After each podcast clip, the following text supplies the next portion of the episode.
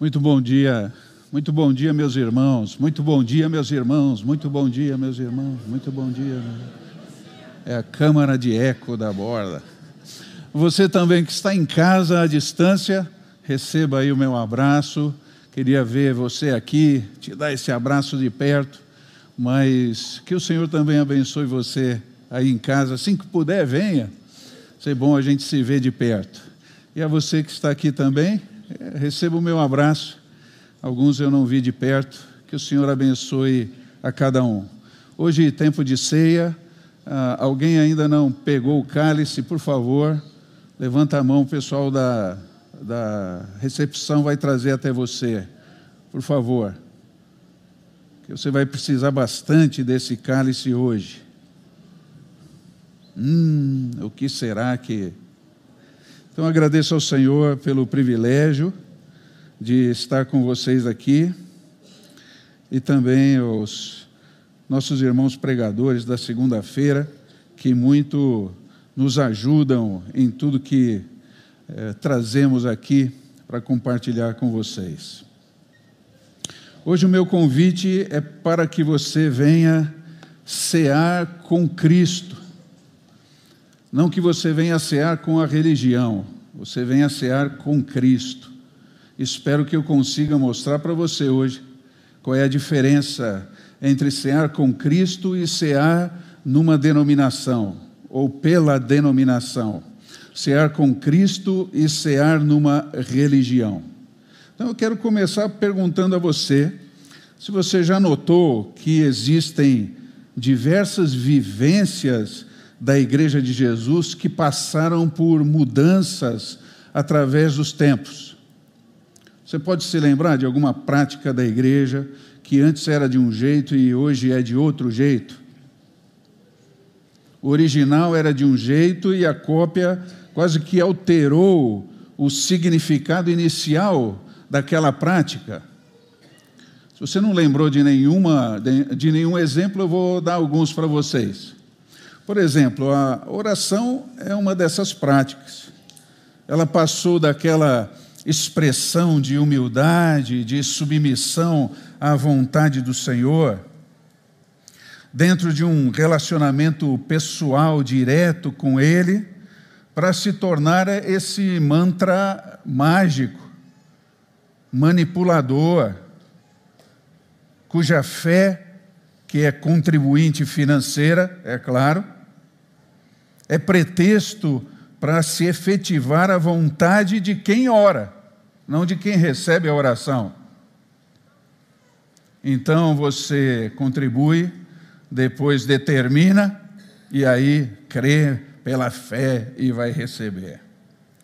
Bom, eu penso que outro, outra prática e uma consciência que se tinha voltada à ideia da igreja sofreu uma transformação também passou daquela reunião das pessoas ao redor de Jesus para se tornar a casa de Deus, o lugar onde Deus mora.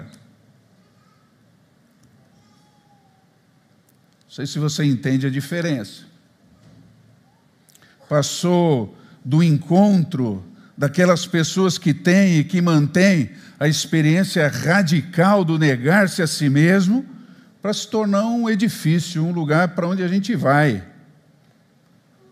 É, é um lugar onde se tem uma placa de uma denominação. Para muitos virou um negócio próprio, reeditando aquele pensamento lá do século XIX. Ah, o que são ainda essas igrejas, se não os mausoléus e túmulos de Deus? Bom, e o que dizer da ceia do Senhor? Ela é uma cerimônia ou é uma celebração? É um ato religioso momentâneo ou é o comemorar de um relacionamento pessoal com Cristo que se vive na comunidade de fé, com outras pessoas que viveram a mesma experiência e têm vivido a experiência com Cristo? Bom, eu vou levar vocês até Lucas, capítulo 22, a partir do, do versículo 14 até o 27, e vou tentar, a partir desses versículos, responder essa pergunta, com vocês que estão aqui, com vocês que estão em casa também. E você vai ver que nós vamos entrar no ambiente da primeira ceia. Alguns dizem que é o ambiente da última ceia, mas não é verdade. Essa é a primeira ceia. A última ceia vai ser no céu, como você vai ler hoje. E você vai ver também que Jesus planejou a ceia para ser um lugar de lembranças. Então, grave na sua mente isso, por favor. A mesa do Senhor é lugar de relembrar. Eu convido você a fazer a leitura Lucas 22, 14 até 27. Quando chegou a hora, Jesus e seus apóstolos tomaram lugar à mesa. Jesus disse: Eu estava ansioso para comer a refeição da Páscoa com vocês antes do meu sofrimento. Pois eu lhes digo agora que eu não voltarei a comê-la até que ela se cumpra no reino de Deus. Então tomou um cálice de vinho e agradeceu a Deus. Depois disse: Tomem isto e partilhem entre vocês, pois eu não beberei vinho outra vez até que venha o reino de Deus. Tomou o pão e agradeceu a Deus, depois partiu, deu aos discípulos, dizendo: Este é o meu corpo, entregue por vocês. Façam isto em memória de mim. Depois da ceia, Jesus tomou o cálice de vinho e disse: Este é o cálice da nova aliança, confirmada com o meu sangue, que é derramado como sacrifício por vocês. Mas aqui, partilhando da mesa conosco, está o homem que vai me trair, pois foi determinado que o filho do homem deve morrer mas que aflição espera aquele que o trair? Os discípulos então perguntavam uns aos outros qual deles faria uma coisa dessas. Depois começaram a discutir entre si qual deles era o mais importante. E Jesus lhes disse: Olha, neste mundo, os reis e os grandes homens exercem poder sobre o povo e, no entanto, são chamados de seus benfeitores. Entre vocês, porém, será diferente. Que o maior entre vocês ocupe a posição inferior. E o líder seja o servo. E quem é mais importante? O que está à mesa ou o que serve? Não é aquele que está à mesa? Ah, mas não aqui não aqui, pois eu estou entre vocês como quem serve. Muito bem, que o Senhor abençoe Sua palavra na sua mente e no seu coração, querido. Desse texto surgem duas lembranças que você deve reviver à mesa do Senhor. A primeira é o sofrer e depois o servir. A lembrança do sofrer que nós temos que vivenciar na ceia está no contexto da Páscoa. Olha aí no seu texto bíblico. Jesus queria começar a Páscoa e comemorar a Páscoa com os seus discípulos. Só que agora ele vai dar um significado todo diferente a mais um capítulo da história do povo de Israel. Você sabe que a Páscoa era a festa que se comemorava, em que se comemorava a libertação milagrosa daquele povo lá da escravidão do Egito. A salvação se efetivou naquele momento no sacrifício de um cordeirinho como oferta a Deus. E esse cordeiro, mostra-nos a Bíblia, era a figura do próprio Senhor Jesus e mais do que isso, do seu sofrer para a nossa salvação. Jesus está dizendo que a Páscoa envolveria agora um outro sacrifício, um outro cordeiro. Ele mesmo seria o cordeiro da Páscoa. Então, quando você celebra a ceia, na verdade, querido, você se encontra com o sofrer de Jesus. Agora, o que você deve lembrar sobre o sofrer de Cristo enquanto você tomar essa ceia? Primeiramente, existe uma motivação para o sofrer, que é o amor. Você sabe, Deus toma a iniciativa para vir ao seu encontro.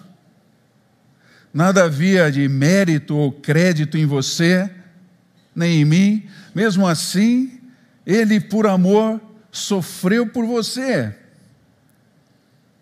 Agora entenda, não é para que você ficasse com esse peso na consciência e sentisse que deve algo para Jesus porque ele fez isso por você. Não, a intenção dele não era essa. Ele quis lhe dar um presente. Ele foi voluntariamente e entrega de graça a você a oportunidade de você viver eternamente com Ele a partir de agora. E é você que escolhe isso. Então eu peço que você pegue aí o seu cálice, mas não abra, por favor. Só pegue na mão, dê uma olhada para ele. Entenda, não abra ainda. Só olhe para ele, entenda que esse pão e esse cálice mostram a motivação do sofrer por você. Foi por amor. Aleluia. Pode devolver aí, depois você volta.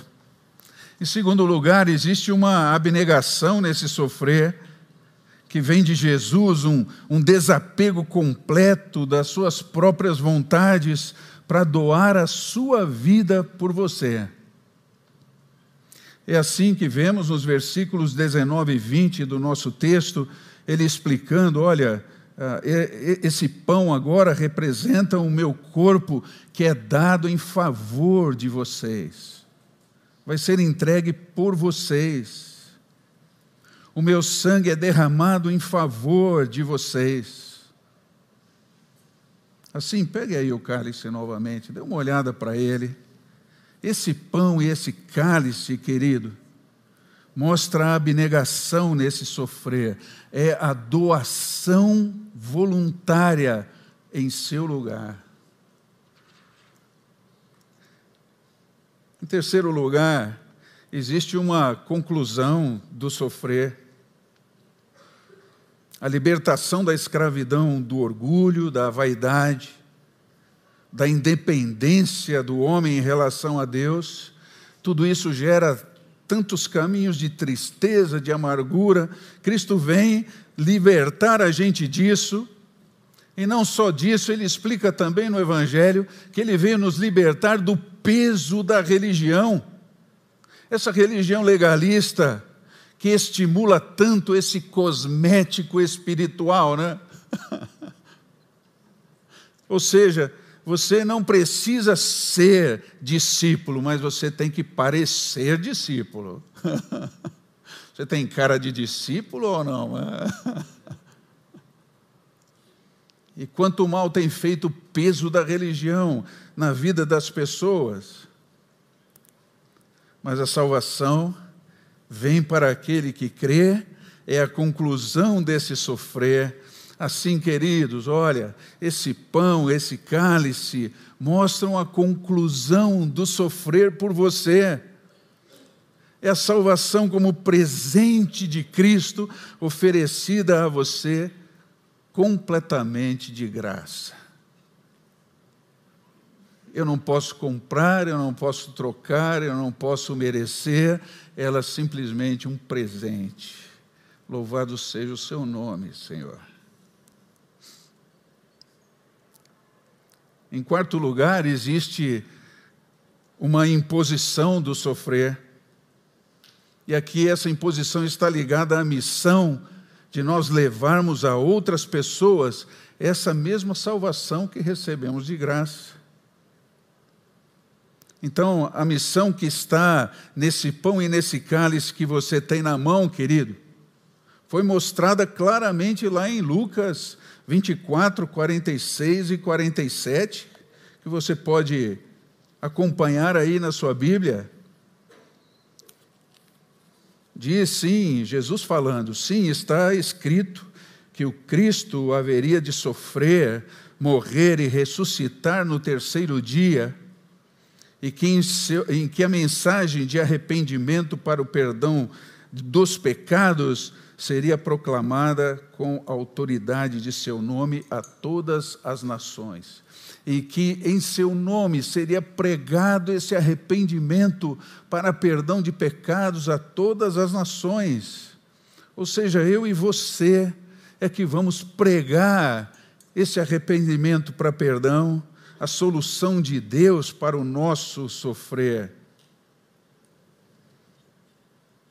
Assim, queridos, esse pão e esse cálice que você tem aí nas mãos mostram uma imposição do sofrer por você. A responsabilidade que você tem agora com aqueles que estão perdidos em si mesmos sem Jesus. E, finalmente, também encontramos no contexto da ceia uma traição desse sofrer. O nosso texto fala da pessoa de Judas, na sua ganância orgulhosa. Foi um sujeito predito lá no Antigo Testamento. Então, a priori, isso não tem a ver diretamente com cada um de nós.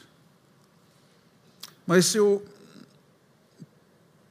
peço que você me ajude a responder uma pergunta ligada a essa questão. Você acha que existe a possibilidade de eu e você termos a mesma atitude que o, que o traidor teve em negociar a preciosidade desse relacionamento, relacionamento íntimo com Cristo pelas coisas do mundo? Você acha que é possível termos essa mesma atitude que ele teve?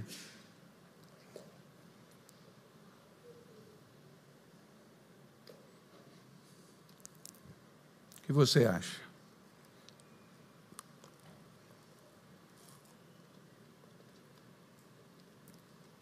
O caso dele foi a atração pelo dinheiro, pela posição social que ele queria alcançar, de tanta gana negociou o inegociável.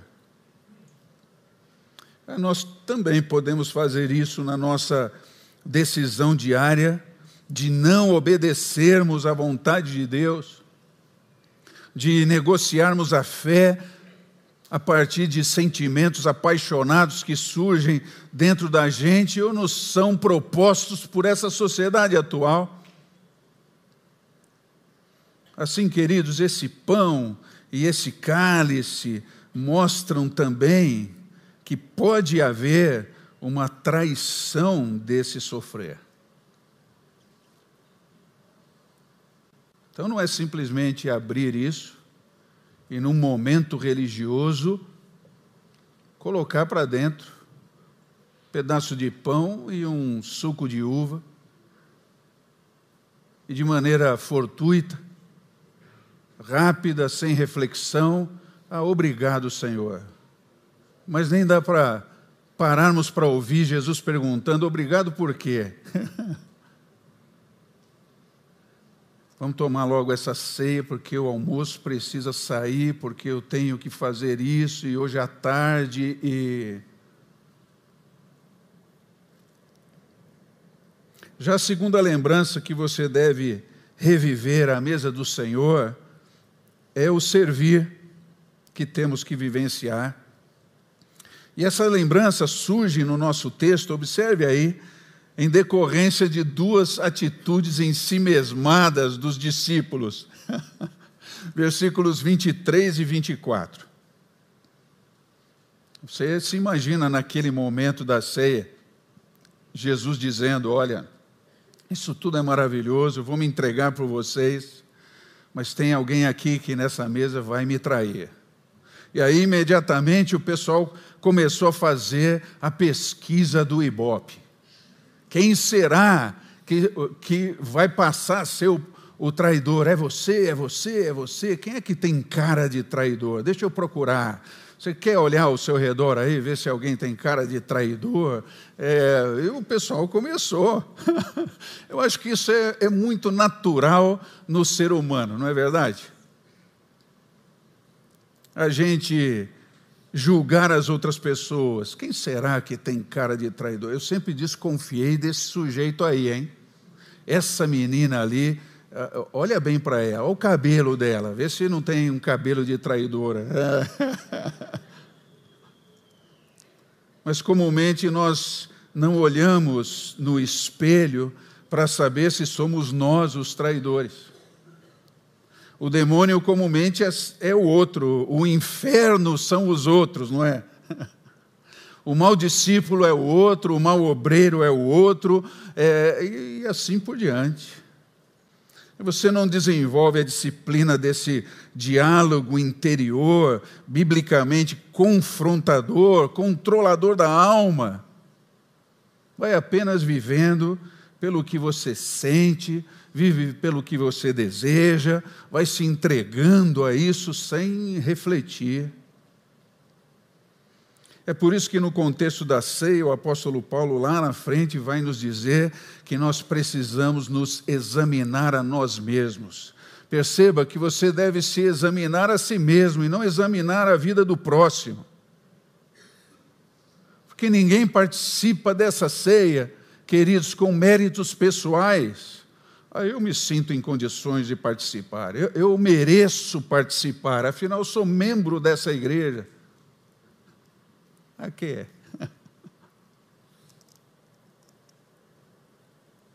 Eu não posso olhar para o lado procurando quem seja o traidor ou a traidora, eu preciso mesmo é olhar para dentro. Mas se não bastasse isso, como eles não chegaram ao consenso, ninguém disse sou eu o traidor, ninguém quis vestir a carapuça, então eles começaram a mostrar o seu orgulho de uma outra forma. Agora eles estão tentando descobrir quem seria o maior. Não descobriram o traidor, então vamos descobrir aqui no nosso Ibope quem seria o maior, o maior discípulo. Jesus nos diga quem é o maior, quem vai assentar à direita do Senhor. E aí Cristo intervém. Se você olhar para o texto, vai ver isso. Pessoal, ó, deixa eu explicar uma coisa para vocês. Autoridade à minha mesa é o servir, não é o mandar nem o exigir. E veja que Jesus responde até a pergunta sem necessidade de resposta, do versículo 27. Eu estou entre vocês como exemplo de quem serve. Então, ao cear com Cristo, você precisa se lembrar de esquecer o seu orgulho, de considerar tudo o que foi feito por você sem que você tivesse qualquer condição de fazer algo em troca. Na sua motivação, na sua abnegação, nessa doação maravilhosa. Então Jesus diz: o maior é o que serve. Mas observe no texto que o chamado aqui não é só para servir a Ele, mas é para servir com Ele, e é para servir como Ele. E aí a gente se encontra com o ambiente perfeito da ceia que deveria ser ceia da mesa que sempre deveria ser mesa do Senhor, cada vez que a gente pegasse esse cálice e esse pão nas mãos. Por isso, antes de nós tomarmos a ceia juntos, eu chamo você a um tempo de reconhecimento, de quebrantamento, de olhar para esse cálice, esse pão e entender: isso não lhe pertence, meu caro. Isso foi conquistado por Cristo na cruz e na sua ressurreição. Você é chamado a participar disso como um grande privilégio para você. É a mesa do Senhor. Assim, todo o processo de orgulho, de vaidade, precisa ser confrontado para que eu possa me vestir com as roupas do Mestre.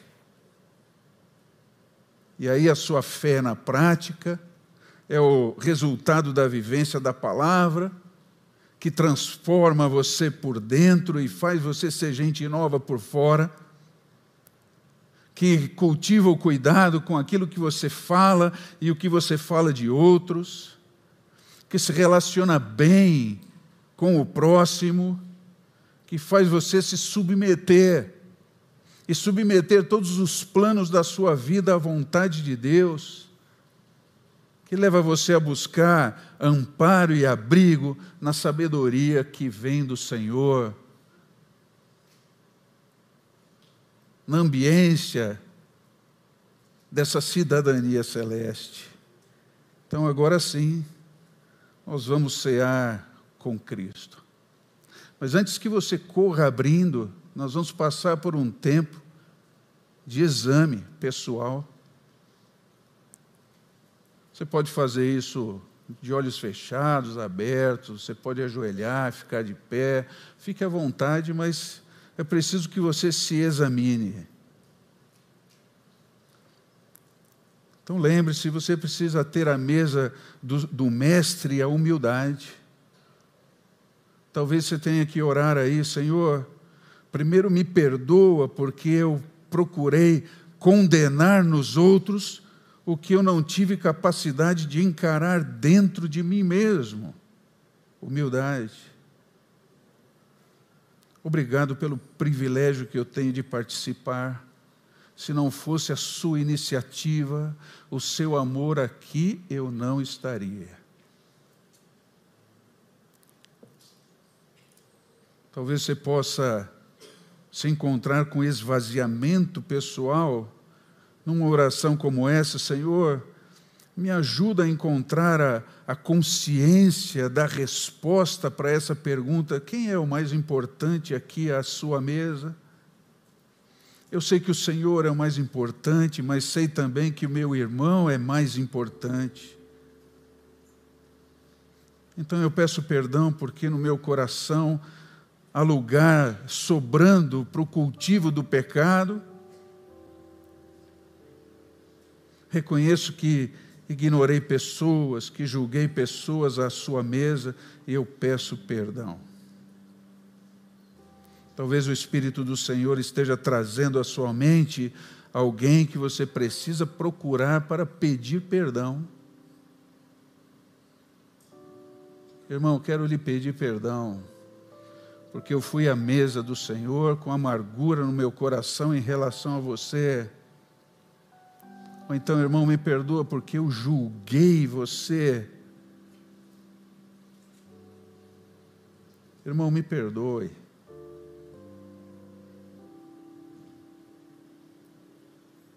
Então, aquele que se examina a si mesmo, não precisa se excluir da ceia, porque o perdão que Cristo dá é a solução para fazer você gente nova, de dentro para fora. Você não precisa de penitência alguma, Cristo pagou tudo na cruz, louvado seja o seu nome. Então, se você pecou, peça perdão. Se ainda não abraçou aquele irmão, se ainda não falou com ele, faça o propósito de fazê-lo. E esse exame, lúcido, humilde e buscando esvaziamento, te credencia a tomar esse cálice comer desse pão. Venha cear com Cristo,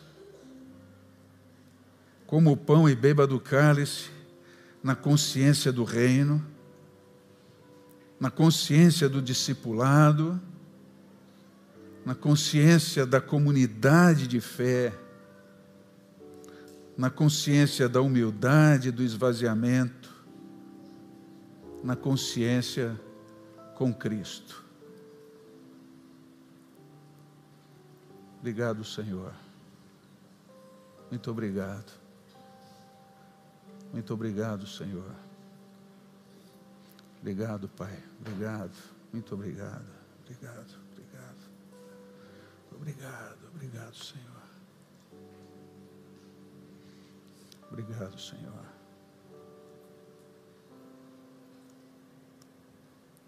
Comamos e bebamos juntos. Louvado seja o nome daquele que morreu por nós na cruz, que ressuscitou, que nos incumbiu de levar a graça dele a todas as nações. Isto representa o meu corpo que é dado por vocês na cruz. Comam e se lembrem de mim, de tudo que fiz por você. Comamos juntos.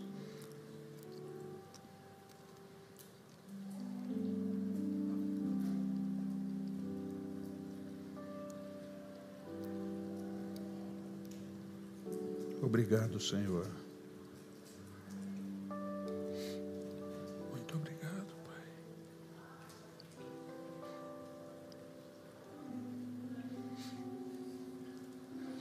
E esse cálice, então, agora representa uma nova aliança que eu faço com todo aquele que crê. Representa o sangue que eu vou derramar por você como um presente para você. Usufrua disso. Se lembre de mim. Então, assim, bebamos juntos sucares, queridos.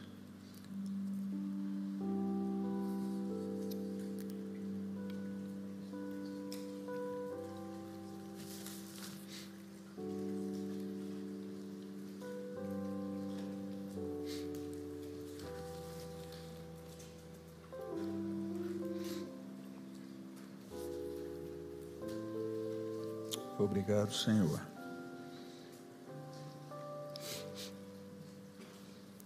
Obrigado, Senhor.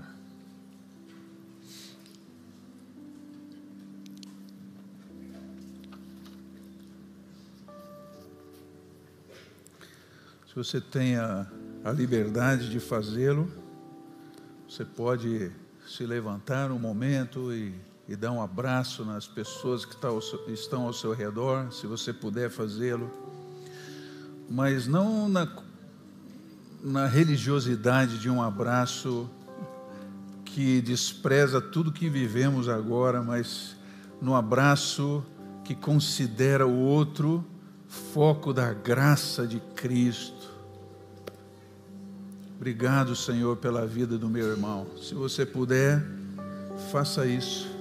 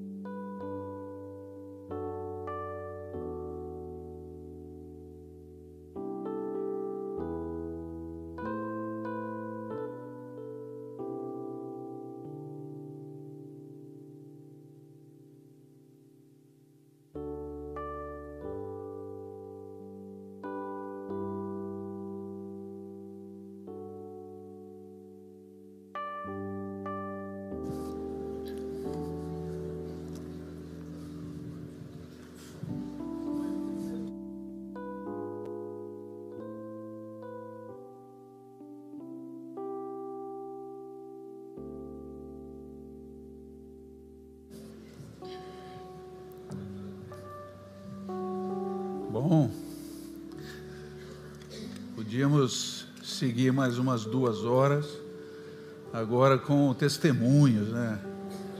Pessoal falando o que foi esse tempo na sua vida. Ainda temos alguns minutos, você pode compartilhar, se você sentir a liberdade, um pouquinho com a pessoa ao seu lado, o, o que mais lhe tocou, ou como foi para você vivenciar essa experiência de fé com Cristo. Quer compartilhar um pouquinho?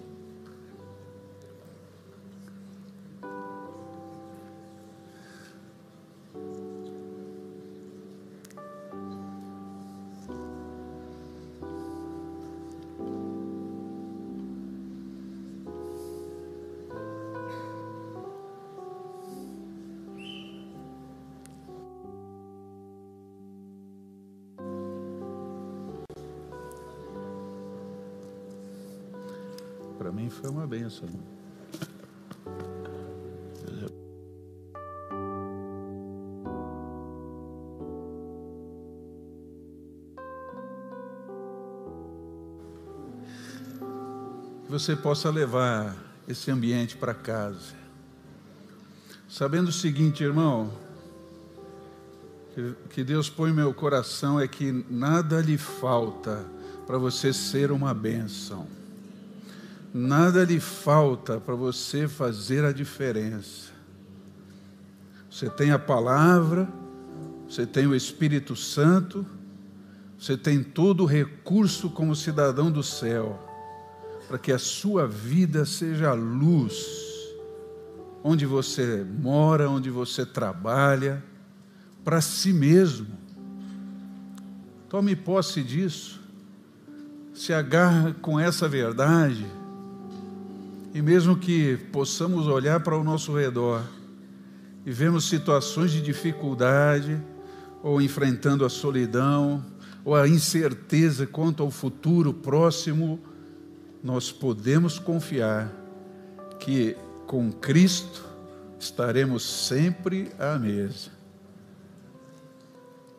E em breve, nós todos vamos viver a mesma experiência que os nossos irmãos que já foram e estão vivendo.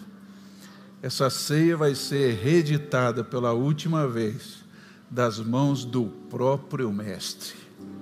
Ô oh, Senhor, eu quero ir.